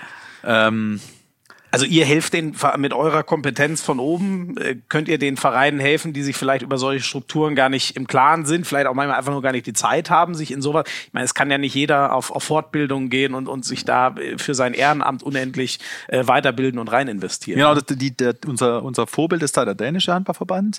Die haben sowas umgesetzt. Die haben eben in ganz Dänemark sogenannte Vereinsberater, die da für die, die für die arbeiten. Wir wollen äh, 20 Mitglied, Mitarbeiter für die Mitgliederentwicklung Entwicklung einstellen, die wir dann bundesweit in sogenannten Förderregionen einsetzen wollen. Die Förderregionen führen vielleicht irgendwann mal dazu, dass sich Verbände auch zusammenschließen und wir irgendwann aus 22 weniger Verbände haben. Mhm. Das können wir nicht erzwingen, weil die Verbände sind demokratische äh, Strukturen. Das heißt, müssen die selbst irgendwann entscheiden. Mhm. Ähm, aber zumindest bietet dieses Modell die Chance. Also wir wollen mehr Hauptamt einstellen, sowohl für die Basis und die Breite und den Amateursport damit quasi. Mhm und äh, mehr Trainer, ähm, weil wir da mit mehr Trainern auf, dem, auf, den, auf unserer Ebene in der Spitze, die wir dann auch in den Regionen einsetzen wollen, stärker gewährleisten wollen, dass unsere Talente in den Vereinen, sowohl bei den Frauenbundesligisten als auch bei den Männerbundesligisten oder Zweit- oder Drittligisten, wirklich so gefördert werden, dass sie irgendwann in der Spitze mhm ankommen äh, können. Das sind die also zwei so großen Landesauswahl, Bezirksauswahltrainer, so so in die Richtung.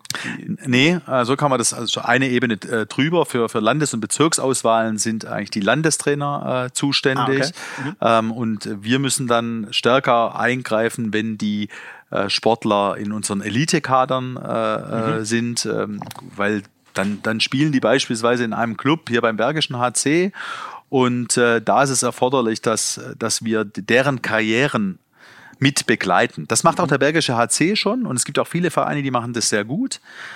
Aber so ein Dachverband, das ist auch logisch eigentlich, auch strukturell logisch. Wir als DHB, wir haben natürlich nur ein Ziel. Wir haben ein Ziel, dass wir die Spieler dahin entwickeln, dass sie Nationalspieler mhm. werden. Die Vereine haben logischerweise äh, ein Ziel, auch durchaus mal einen Spieler eben in ihren Verein zu binden mhm.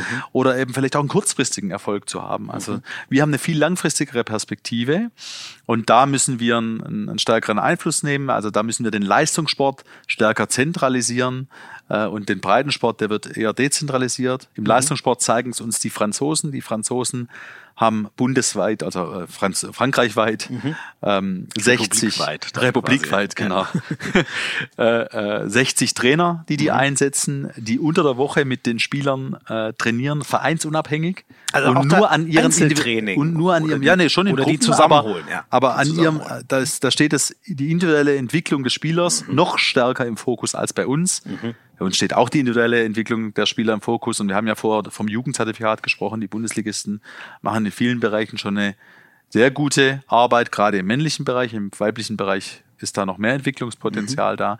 Und da wollen wir die nächste Stufe erreichen. Ja, und wie gesagt, mindestens genauso wichtig, und das kam in der Kommunikation in der Öffentlichkeit so wenig rüber, ist, dass wir auch an der Basis die Arbeit machen wollen. Mhm. Und äh, weil da ist viel diskutiert worden über das Geld. Ja, mhm. das ist logisch, irgendwann kommt es dann zum Geld. Das Ganze kostet Geld. Wir wollen Hauptamt und äh, fördern und Zusammenarbeit stärken. Das sind so die zwei also nochmal zusammengefasst, Mitgliederentwicklung und Leistungssport fördern. Und wie machen wir das? Durch Hauptamt und zu, durch Zusammenarbeit. Ja, also ja. einfach feste Stellen schaffen, Hauptamt, feste Stellen schaffen und, kann, und die Landesverbände sollen stärker zusammenarbeiten äh, und am Schluss soll uns das in, in der Mitgliederentwicklung im Leistungssport voranbringen. Und dann müssen wir es irgendwie bezahlen. Wenn man dauerhaft Personal einstellt, braucht man auch dauerhaft und jedes Jahr Geld. Ähm, Mitgliedsbeiträge. Und, und, das ging dann, muss irgendwie über die Mitgliedsbeiträge, da müssen alle beteiligt werden dran. Da diskutieren wir gerade ganz fleißig drüber, mhm. wie wir das hinbekommen. Das ist in der öffentlichen Wahrnehmung diskutiert worden, da ist eine Lizenzgebühr diskutiert worden, da sind schon Details irgendwie diskutiert worden, ähm, die so auch nie besprochen waren, gehört so ein bisschen dazu. Ähm, das ist schade, weil letztlich ist es wichtig, dass wir an dem Ziel arbeiten. Und da haben auch alle Landesverbände und die, auch die, die Ligen das gleiche Verständnis. Da müssen wir besser werden, wenn wir zumindest auch die Ziele erreichen wollen und im Leistungssport erfolgreich sein mhm. wollen und den Handball in der Breite weiterhin gesellschaftlich relevant zu haben und in jedem Dorf. Äh, sonst kriegen wir immer mehr Spielgemeinschaften, immer die Vereine ja. werden weniger, ja. die Schiedsrichter werden weniger. Das dürfen wir, das müssen wir aufhalten. Also das müssen wir aufhalten. Ja. Und wenn wir das jetzt nicht tun, dann bluten wir aus. Und dann sitzen wir in zehn Jahren da und sagen, Mist, äh, da haben wir massiv gepennt. Mhm, mh. Und das will ich mir zumindest nicht vorwerfen lassen. Ja, ja, okay. Und das ist nach wie vor eine große Herausforderung. Es kann auch so sein, dass wir weiter an Mitgliedern verlieren. Der Konkurrenzkampf ist groß, es gibt andere Sportarten. Mhm. Das rumgedattelt an Playstation und weiß der Teufel, das hilft uns auch nicht wirklich an der Stelle. Ja. Das Freizeitangebot steigt. Ähm, wir können wir jetzt hinsetzen und sagen, ja, gut, ist halt so. Und wir denken, wir müssen was dagegen tun. Wie, wie stehst du zum E-Sport, wenn das jetzt schon angeklungen ist? Ähm, wir haben, also ich persönlich habe da jeden Tag mit zu kämpfen. Mhm. Mit meinen Kindern. Mhm. Äh, das schon auch, die wollen auch an die Playstation ja, und nicht ja. nur aufs Handballfeld. Ja, ja, wenn ich das nicht beschränken würde, dann, äh, dann würden die es jeden Tag, würden die jeden Tag dranhängen. Obwohl die beide Handball spielen und Fußball spielen. Also da zum Glück. Solange sie Sport machen, ist immer gut. Guter Ausgleich. E-Sport spielt jetzt für uns als äh, Deutscher Handballbund keine wirkliche Rolle als äh, Sportspiel. Wir sprechen ja inzwischen von E-Gaming ähm, mhm. und äh, E-Sports. E-Sports, wenn, wenn wir das so verstehen würden, dass dort FIFA oder 2K äh, Basketball gespielt wird, äh, dann ist es ja ein tatsächliches äh, Sportspiel. Ähm, mhm das mhm. dann auf der Playstation gespielt wird. Aber die aller, aller, allermeisten Spiele, äh, die im E-Sport äh, tatsächlich gespielt werden, sind ja irgendwelche äh, Gaming-Baller-Spiele oder sonst irgendwas. Und das hat für mich, das ist zumindest meine Position, äh, nichts mit wirklich äh, Sport zu tun. Mhm. Ähm, das ist aber, ähm, glaube ich, ein sehr heißes Eisen. Ne? Ist ein heißes die, die Eisen. das machen, sehen das. Äh, ich habe ein paar Diskussionen so auf Twitter mitbekommen. Ich bin zugegeben da auch nicht so tief im Thema, aber ich glaube, denen geht's viel um so eine, also ach Gott, ich versuche jetzt mal dem gerecht zu werden, das Banale, äh, du musst ja wahnsinnig viele Entscheidungen treffen, egal was du spielst. Und dass das so quasi der, der Gehirnsport äh, ist. Ich glaube, so argumentieren da viele. Äh, also, also, um Gottes Willen, das können die auch, sollen die auch machen. Äh, das ist auch ein Riesentrend und ein Riesengeschäft. Mhm. Ähm, total spannend aber nicht spannend jetzt für den, für den Deutschen Handballbund. Ja. Also, dass es das gibt, ist klar, aber es gibt ja auch andere spannende Geschäftsfelder. Äh, keine Ahnung, Inline-Skaten, mir fällt gerade nichts Besseres ein, vielleicht ein blödes Beispiel. Aber ist das wirklich spannend? Der war mal spannend, in meiner, war in meiner Jugend spannend, aber trotzdem hat sich der Deutsche Handballbund nicht mit Inline-Skaten beschäftigt oder mit der Herstellung von Mineralwasser. Äh, auch wenn das ein guter Markt ist vielleicht, sondern das ist jetzt nicht unser Kernthema. Kommt man nicht zusammen. Ist nicht unser so, ne? Kernthema. Nicht so es gibt, Synergien. wenn es ein Spiel geben würde, mhm. dann müsste das aber von Konami oder von EA hergestellt ja. sein. Also ja, du siehst, ich habe mich schon damit beschäftigt. Ja, das kostet ja Millionen. Ja. Also und ich wahrscheinlich, ich, ich weiß nicht, also ich kann es nicht einschätzen, aber da liegen wir bei 50, 60 Millionen wahrscheinlich, bis es überhaupt ein, keine Ahnung, was da in solche, in, in, in, in FIFA investiert worden ist. Das, ja, das, ist, ja, das ist ja ein geiles Spiel. Also ich meine, wenn ich da davor sitze und meine Kinder spielen, das ist wie wenn ich ein Live-Spiel sehen würde. Ja. Das ist spannend. Ja. das ist spannend und ich fieber da mit, dass der ein Tor schießt mhm. und ähm, das, das fände ich schon cool, wenn es das im Handball auch geben würde, aber da muss man realistisch sein. Das wird in den nächsten Jahren nicht der Fall sein, also ist das kein Thema. Mhm. Wo es ein Thema sein kann, ist auf Ebene der Vereine. Also wenn ich jetzt beispielsweise ein Verein bin und ich habe eine Handballabteilung ähm, in meinem Club, dann kann es durchaus Sinn machen, mal am Wochenende ein Trainingslager zu machen und zu sagen, okay, lass uns morgens erstmal zwei Stunden alle gemeinsam zocken. Mhm. Ja, und anschließend gehen wir in die Halle und spielen vier Stunden Handball und dann zocken wir nochmal eine Stunde Mhm. zusammen. Also sowas zu machen, da wäre ich immer dafür. Ist ja genauso Teambuilding wie alles so, andere. So, und das bildet auch die Realität ab. so. Also das bildet ja. ja. auch die Realität ab. Wir können ja nicht verhindern, dass die äh, Kinder das machen. Also müssen wir sie damit durchaus abholen. Also Mhm. als um sie abzuholen, macht es durchaus Sinn. Ähm, aber es ist kein strategisches Thema, jetzt da ein E-Gaming-Spiel zu machen oder da irgendwo zu investieren oder so. Mhm. Das ist kein Thema für uns. Ich hoffe, ich konnte es einigermaßen darstellen. Ja, ja, also ich bin zumindest mitgekommen. Also Gut. ein gutes Zeichen. Kretscher hat das halt in der allerersten Folge Hand aufs Harz, äh, fand ich sehr cool, als ultimatives Ziel so ein bisschen äh, äh, formuliert, dass, dass wir das mal bräuchten. Das Ja, FIFA ich fände Handballs natürlich auch geil. Ich habe es auch schon mal platziert bei Hassan Mustafa äh, und gesagt, Mensch, wenn Also man, dem, wenn man, dem IAF. dem äh, IAF-Präsidenten, Chef. genau, äh, wenn man, wenn wir ein bisschen Geld zur Verfügung haben im internationalen Handball, dann könnte das eine Idee sein, sowas äh, für den internationalen Handball zu produzieren, weil es dann natürlich auch der Sportart hilft, weltweit noch mehr Aufmerksamkeit zu bekommen. Und wir haben in der Welt mit unserer Sportart durchaus ein Problem. Wir sind sehr stark in Europa Ja. und extrem stark in Deutschland. Wir hatten bei der Handball-Weltmeisterschaft jetzt dieses Jahr in Dänemark und Deutschland eine kumulierte Reichweite von 1,6 Milliarden Zuschauern. Das sind alle Zuschauer, die sich Live-Spiele anschauen. Die muss ich nicht erklären, aber vielleicht dem einen oder anderen Zuhörer, die, die Menschen, die sich Live-Spiele anschauen und die die Nachberichterstattung anschauen. Und von diesen 1,6 Milliarden war die Hälfte, mehr als die Hälfte, 800 Millionen und ein paar zerquetschte waren auf dem deutschen Markt. Also das ist natürlich Wahnsinn. schon auf der einen Seite cool, weil wir sagen, starker, starker Verband und starke, starker Handballsport in Deutschland, starke Liga. Aber für den internationalen Handball ist das schwierig. Also die Hälfte von allem war aus Deutschland. Ja, 800 Millionen, also wir haben äh, über irgendwie über 80 Millionen Einwohner. Ähm, die gucken ja dann mehrfach. Also Ja, wenn, ja. Du, wenn du jedes Live-Spiel siehst und die Nachberichterstattung und so wirst du mehrfach gezählt. Ähm, Ich genau. wurde sicher oft gezählt. ich auch. das ist Obwohl ich war ja Halle, ich konnte ja gar nicht. viel. ja, aber das ist natürlich schon Wahnsinn, ne? wenn man denkt, äh, Deutschland ist knapp ein Prozent der Weltbevölkerung. Ne? Ja, Dann- dann- das ist echt eine Schwierigkeit. Dann das aus, aufzumachen. Und wenn man dann an so Märkte wie China denken oder sowas, Ja. dann wird's, äh, bekommt man durchaus auch mal Angst für seine Sportart. Ja. Weil äh, die Sportart ist natürlich wichtig, dass eine Sportart olympisch ist beispielsweise. Und Mhm. da spielen solche Faktoren äh, echt eine Rolle. Ja, ich weiß das zum Beispiel im, im, im Snooker. Das habe ich äh, als Jugendlicher mal wahnsinnig gern geguckt. Da ist es ein Riesenproblem, dass quasi England, China und das war's so. Oder äh, Großbritannien und China, muss man sagen, und das war's. Und ja, den Trend musst du, ich glaube, ja, in, in Afrika und Südamerika haben wir noch ein bisschen was zu tun, bis der Handball da so eine Nummer, so Und eine Asien. Nummer ist. Ja, Asien auch, ja. Ähm, wenn wir nochmal den äh, Turn zurück machen auf ähm, das, was so, so ansteht. Ich fand das jetzt sehr interessant, was wir alles erfahren haben über was, äh, ja, so für die, die Basis-Handballarbeit, was in den Vereinen gemacht werden soll.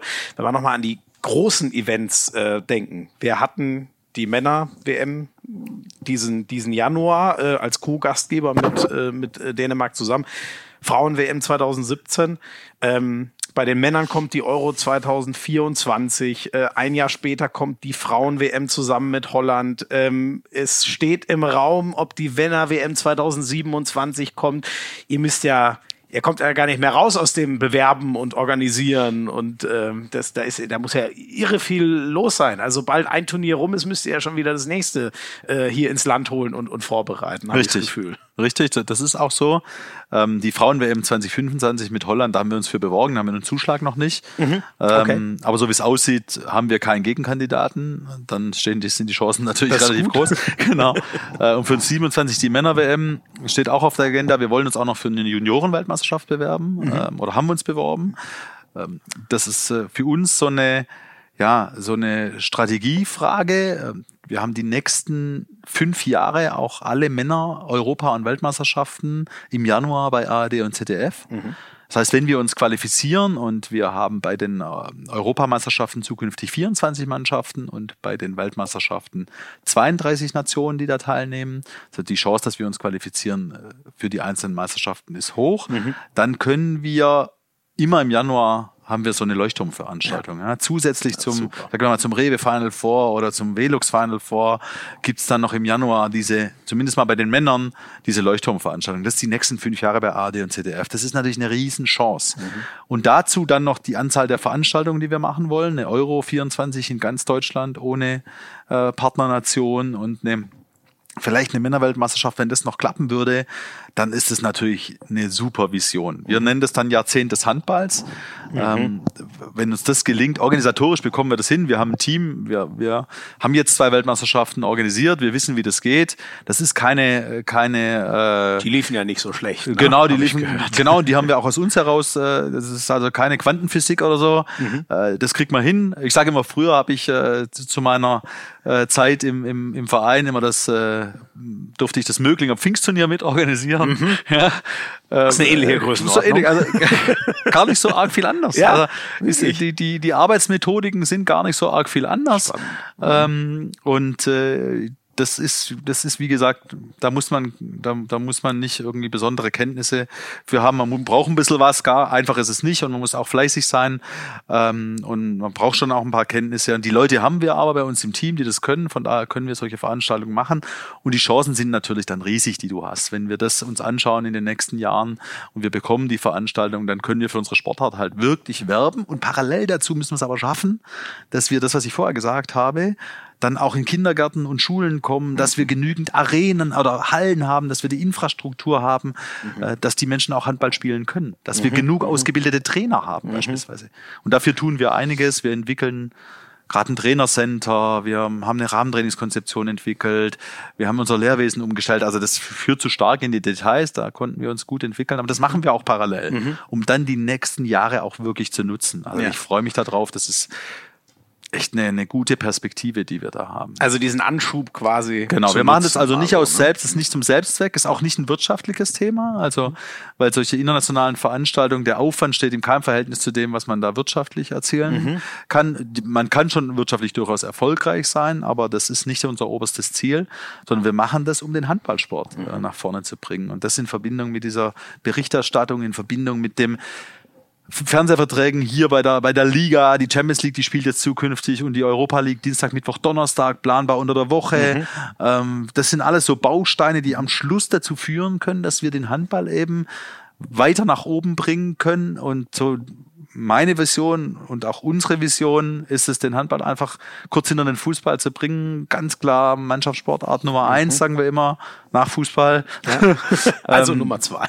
Nein, Nummer eins. Okay. Das ist ja ein anderes, ein anderes Wording. Da muss man schon drauf achten. Ja ähm, äh, die, die Vision ist einfach da, das Potenzial ist da, die Sportart ist einfach so toll und wir alle sagen, wir haben das verdient, das müssen wir es auch angreifen und selber in die Hand nehmen und mhm. voranbringen. Und das ist uns die letzten Jahre schon ganz gut gelungen und jetzt muss es da weitergehen. Aufhören tun wir nicht. Aber apropos äh, Wirtschaftlichkeit, habe ich das habe ich nicht im Kopf, dass du mal gesagt hattest, äh, die WM im Januar, die hat einen siebenstelligen Betrag ist so, ja. Das ist so, wir haben drei Millionen Euro Gewinn gemacht mit der Weltmeisterschaft. Ja. Das war aber nicht unser Plan.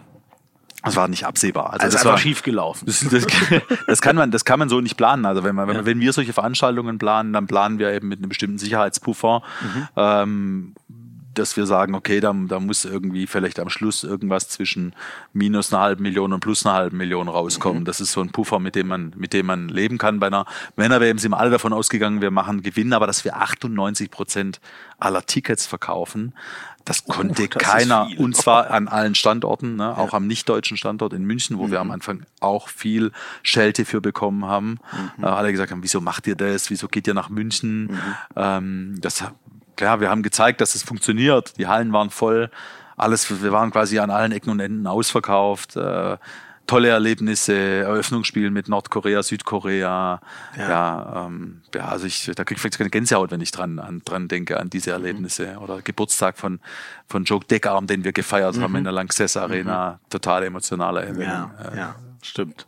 Ja, da war ich leider nicht dabei, aber das war jetzt am, äh, am, an, an dem, was man über den Schirm gesehen hat, emotional. Ja ähm, die, die EM 2024, die ja, also die ist ja schon fix. Das ist ja das nächste große Ding, auf das wir uns, glaube ich, jetzt schon äh, freuen können. Es ist eben, für mein Gefühl, das ist ja auch schon immer mal angeklungen. Leute, es ist WM 2019, aber in fünf Jahren, was ja echt verdammt wenig ist, haben wir übrigens das Ding schon wieder hier zu Hause, was ja echt sau cool ist. Ähm, die ist ja äh, in dem Fall, das Sommermärchen und Wintermärchen gab es 2007. Da haben die Fußballer vorgelegt, wir haben danach abgeholt.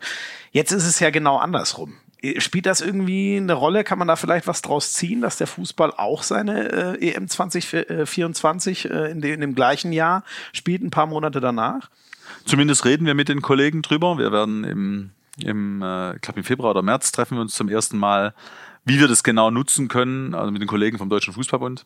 Wie wir das genau nutzen können, wissen wir noch nicht. Äh, da da ähm, machen wir uns gegenseitig noch Gedanken die Idee ist zumindest, ist zumindest da. Ich glaube nicht, dass es sich in irgendeiner Weise kannibalisiert. Das glaube ich nicht, weil zwischen Januar und Juni ist ein langer Zeitraum. Ja. Ähm, und äh, wenn von Europameisterschaften gesprochen wird, dann schadet es dem Handball auch nicht, weil wir werden immer mal wieder im Sog des Fußballs genannt werden. Mhm.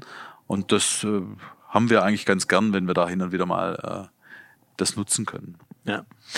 Ähm, wir hatten vorhin schon, noch, äh, schon mal das Thema, äh, so ein bisschen die, die Konkurrenz mit den, den anderen Sportarten. Das würde mich zum Abschluss noch äh, interessieren, bevor wir in die nächste Rubrik gehen. Ähm, was würdest du sagen, wie de deinen Leuten an der Basis, so nenne ich es jetzt mal, wie schaffen die das, ähm, die Leute zu überzeugen, äh, kommt zum Handball oder warum würdest du Eltern sagen, es lohnt sich, Handball zu spielen und eben nicht Playstation und nicht äh, irgendeinen anderen Sport? Ist schon mal gut, dass du gesagt hast, warum würdest du den Eltern sagen, weil genau die müssen wir abholen in vielen Bereichen. Mhm. Das ist erstmal die erste Erkenntnis. Wir müssen unseren Vereinen äh, sagen, dass sie den Eltern jetzt nicht unbedingt sagen müssen, hier lernst du einen Schlagwurf und einen Sprungwurf. Mhm. Das ist, äh, kommt erst später, sondern hier lernst du eben ein Mensch zu werden, der ist so, wie Handballer sind. Die sind teamfähig, die sind bodenständig, fannah, ehrlich. Ich kann mich da nur wiederholen an dem, an dem Punkt. Aber es ist ja auch so. Ja, ja. Ähm, und das erleben wir heute ganz oft oder ganz oft erlebe ich, wenn ich Menschen treffe und ich verstehe mich mit denen guten und dann erfahre ich irgendwie, das sind Handballer.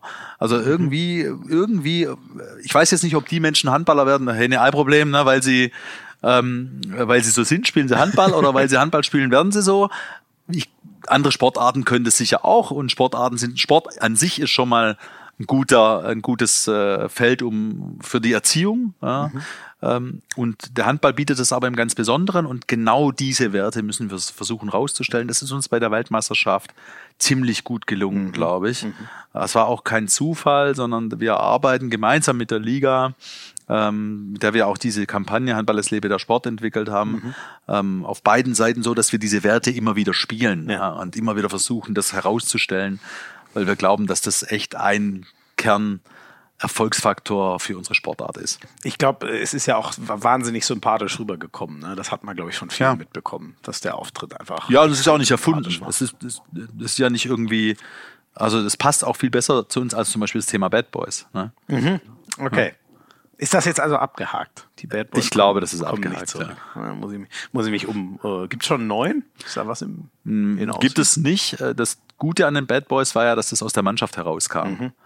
Und ich glaube, dabei sollte man es auch belassen. Also wenn man, ja, ja. wenn man versucht, über eine Mannschaft irgendwas drüber zu stülpen, das kann ganz schön nach hinten losgehen.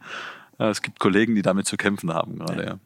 Jetzt hätte ich ja fast noch eins vergessen, du liebe Güte. Ich, ich habe es jetzt an der völlig falschen Stelle. Bitte entschuldigt mir das. Das hätte eigentlich noch zur HBL gehört. Äh, du hast äh, dort einen sportlichen Eindruck hinterlassen damals bei der HBL. Kannst du dir durch den Link schon vorstellen, worum es gehen? Ich war stark im Tischtennis zum Beispiel. Das könnte ein Punkt sein. Oder? das ist leider ein ganz anderer. Also, wir, wir hören einfach mal rein. Ach nee, ich habe verwor hab verworfen. Ich habe an der entscheidenden Stelle beim, beim Partnerturnier ja, den entscheidenden Wurf du versemmelt. dich noch. Ja, das stimmt. Genau darum Mist. geht's jetzt.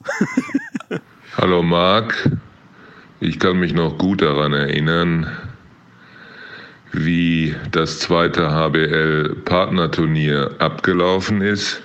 Die HBL-Geschäftsstelle war Titelverteidiger durch großartige Leistungen im Vorjahr und schied im Folgejahr in Hamburg in der Vorrunde aus, weil der damalige Prokurist und Mittelmann der HBL-Geschäftsstelle im entscheidenden Vorrundenspiel zum Helden werden wollte, in den Block warf, anstatt den nach vorne geeilten Torhüter Thiel am Kreis anzuspielen und schwupp waren wir ausgeschieden.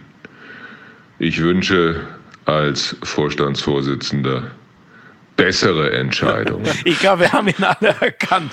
Es war der Hexer Andreas Thiel und du hast auch schon direkt geahnt, worauf es hinauslaufen Ja, könnte. die Geschichte musste ich mir natürlich schon öfter anhören, wobei es auch andere Stimmen gibt. Also es gibt auch den Kreisläufer damals am Kreis, hat, glaube ich, Matthias Thiele gespielt, der war unser Online-Manager. Mhm. Der beschwerte sich drüber, dass ich den Pass hätte zu ihm spielen sollen. Und Hexer meinte, noch schlimmer ist, dass ja das entscheidende Tor dann in einem Gegenstoß Stefan Kretschmer. Also Kretsche hat dann im Gegenstoß für Sport 1, das war nämlich gegen Sport 1, Ach nein. ein Tor geworfen. Ähm, aber gut, es zeigte so ein bisschen, ähm, da schließt sich der Kreis. Wir hatten ja vorher schon mal drüber gesprochen, dass ich auf dem Spielfeld auch versucht habe, äh, Entscheidungen zu treffen. Und wenn man Entscheidungen trifft, dann ist man nicht davor gefeit, dass man auch mal eine Fehlentscheidung trifft. Ja. Das gehört dann auch dazu. Das ist so ein. Aber man sieht auf der anderen Seite, dass wir eben auch Handball spielen und dass wir auch beim Arbeiten, bei allem, was wir tun, äh, auch großen Spaß miteinander haben. Eben auch als Nichtspieler, sondern auch als die Menschen, die im Hintergrund äh, die Arbeit machen. Ja. Prima. Wunderbares Schlusswort für Rubrik 3. Wir sind gleich wieder da. Dann gibt's noch Hand aufs Harz und die Kabinenbeats, unser neues Format. Ja, die, die Entweder-Oder-Fragen. Hättest du es zu noch höheren Ehren als Aktiver geschafft?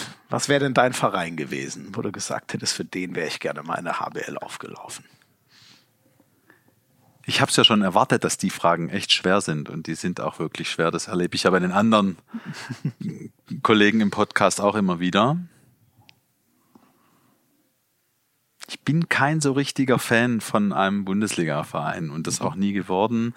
Mein Sohn ist Fan der Rhein-Neckar-Löwen. Mhm. Und da ich Baden-Württemberger bin, liegen die mir vielleicht immer noch einen Ticken näher. Vielleicht wären es die Rhein-Neckar-Löwen äh, gewesen. Außerdem spielt der Andi Schmidt auf Mitte, da hätte ich überhaupt keine Chance. da hätte ich noch so gut sein können. Äh, auch ein Spieler, den ich äh, einfach toll finde. Ja. Vielleicht die Rhein-Neckar-Löwen. Trau traumhaft anzuschauen. Ja, da haben wir doch Und eine, eine gute Jugendarbeit. Antwort. Und eine gute mhm. Jugendarbeit. Auch das ist ein wichtiges Thema. Ja kommen ja äh, Uwe Gensheimer, Patrick Grötzky. Ne? Also wir sind ihnen sehr dankbar, was wir uns da auch für die Nationalmannschaft hingestellt haben. Ähm, Gibt es ein Länderspiel, äh, wo du sagst, das werde ich niemals vergessen? Das war äh, so zum Beispiel Halbfinale 2007 gegen Frankreich. Das kommt bei vielen so. Hast du eins? Vielleicht auch ein ganz anderes, wo du sagst, das bleibt mir am meisten im Kopf? Ja, mein erstes großes Erlebnis war 2016 ähm, die die Europameisterschaften. Das war natürlich Finale Spanien. Klar, Finale Spanien. Ich war noch zehn Minuten vor Ende dermaßen nervös und bin durch die Gegend. Ich weiß nicht mal genau, wer neben mir saß. Es muss irgendjemand, vielleicht was. Ich, ich, kann, ich, keine Ahnung, ich weiß nicht mehr genau. Ich war so nervös und der Kollege, der neben mir saß, muss irgendjemand aus dem Verband gewesen sein und gesagt, wir sind, wir gewinnen das Ding easy, gerade im, im Finale. Und ich war bis zum Schluss so dermaßen nervös. Mhm. Und dann war das natürlich schon unglaubliches Erlebnis, mhm. da dabei sein zu dürfen. Mhm. Wobei sie das doch mega locker geworden Sag ich ja, aber für mich war es nicht mega locker. ja, okay, ist interessant. Ja. Aber das, sowas hält einem Spiel dann ja in Erinnerung. Ähm, welchen Titel halten wir denn als nächstes hoch? Europameister oder Weltmeister? Jetzt bei den, wenn, wenn ich nur die Männer betrachte, ist die Reihenfolge logisch. Da kommt ja der Europameister vor dem Weltmeister.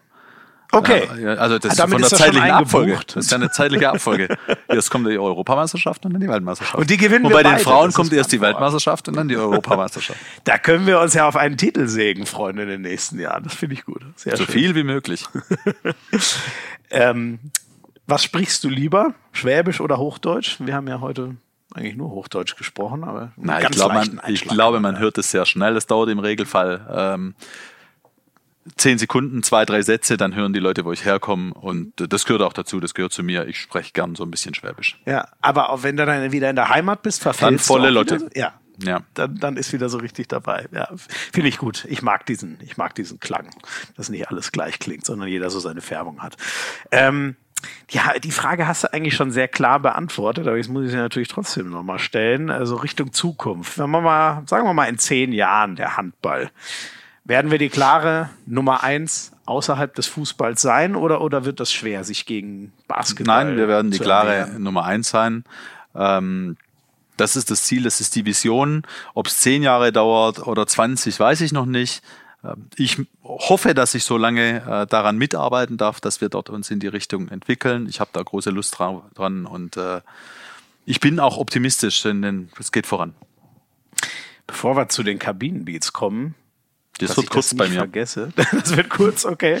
Na, dann machen wir doch zuerst das. Sag mal, was, was, äh, was empfiehlst du? Was, was sollte man da hören? bin ich ja, Da bin ich auch völlig raus aus dem Thema. Musik ist auch null mein Thema. Oh, okay. Ja. Also ich höre Radio. Äh, das ist wirklich für viele Menschen schwer vorstellbar. Das finde ich echt schwer vorstellbar. Ja, für ich mich dachte, Musik, ist sowas, kein, was jeder braucht. Nee, ist kein Thema. Äh, wirklich für mich brauche ich nicht. Also ich muss auch nicht das Radio laufen haben die ganze mhm. Zeit.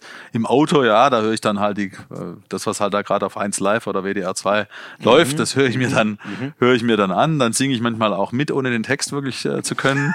Also wenn ich oh, alleine das bin, ich mir das durchaus. ähm, aber äh, ich brauche nicht in der Kabine, habe ich nie gebraucht. Ich meine, damals, wir hätten ja einen Kassettenrekorder mitnehmen müssen, auch mhm. das ist ja auch schon eine Weile her. Das waren solche Trümmer damals. genau. Äh, vielleicht, äh, ja, was vielleicht würde ich jetzt mit aufnehmen, der bei mir Emotionen weckt, ist unser WM-Song, den wir hier mit Dominik Klein hatten. Nicht dem Dominik Klein, sondern dem anderen Dominik Klein. Mhm. Äh, Stand Out hieß der, das mhm. war so ein Song, äh, der bei mir Emotionen weckt und der mich immer wieder an die Weltmeisterschaft erinnert. War ja auch das Motto. Ne? Genau. Ja, dann haben wir doch einen, den wir in die Playlist mit, mit reinhauen können. Das ist doch gut. Und jetzt die obligatorische abschließende Frage. Wen müssen wir einladen? Welchen Gast legst du uns ans Herz hier für Hand aufs Herz? Ja, also wir haben ja gerade schon den Hexer gehört. Das mhm. fände ich einen Kandidaten. Mhm. Ja. Und ich fand ja auch ganz nett, dass, dass ihr auch, die, wie gesagt, den einen oder anderen Funktionär äh, mal dabei habt. Grundsätzlich finde ich es eigentlich gut, dass hier Spieler sind und Trainer sind. Ich glaube, die Zuschauer und Zuhörer, Zuhörer hier in dem Fall, die interessieren sich erstmal für, für Spieler und äh, nicht, für, nicht für Funktionäre. Und mhm. das ist auch richtig so. Ich versuche mich da auch mal ein bisschen zurückzuhalten, aber wenn es dann ein, äh, ein, Funktionär ist, dann ist der Hexer echt witzig in vielen Bereichen und kompetent. Ja. Ähm, vielleicht auch mal ein Schiedsrichter, Lars Geipel, spannende Geschichte. Mhm, mhm, und sonst würde ich noch junge Leute äh, auch gerne mal hören. Ja, also hier Sebastian Heimann zum Beispiel. Noch jünger, wir haben doch schon, äh, oder? Hatten wir schon so einen, so einen Junioren-Nationalspieler, naja, so ja, nee, Klimke oder so, jemand? So jung waren wir eigentlich noch nicht. Das hat auch ja. der eine oder andere, andere auch schon mal gesagt, glaube ich. Mhm. Das mal. Mhm. Ja, so kriege ich auch manchmal Nachrichten, so einen Anfang 20-Jährigen, wie der es eigentlich geschafft hat und wie er sich jetzt zurecht äh, findet und so. Wunderbar. Ich sag vielen, vielen Dank, Marc Schober, für deine Zeit, für viele Einblicke. Ähm, da war, glaube ich, eine Menge dabei, was jetzt den anderen äh, Blick nochmal noch mal schärft, was uns Spieler auch teilweise gar nicht erzählen können. Also ich, ich fand das toll, unseren obersten DHB-Mann hier mal ausführlich zu hören. Ich hoffe, du hattest auch ein bisschen Spaß. Ja, es hat vielen, hat vielen Spaß gemacht. Vielen Dank. Prima.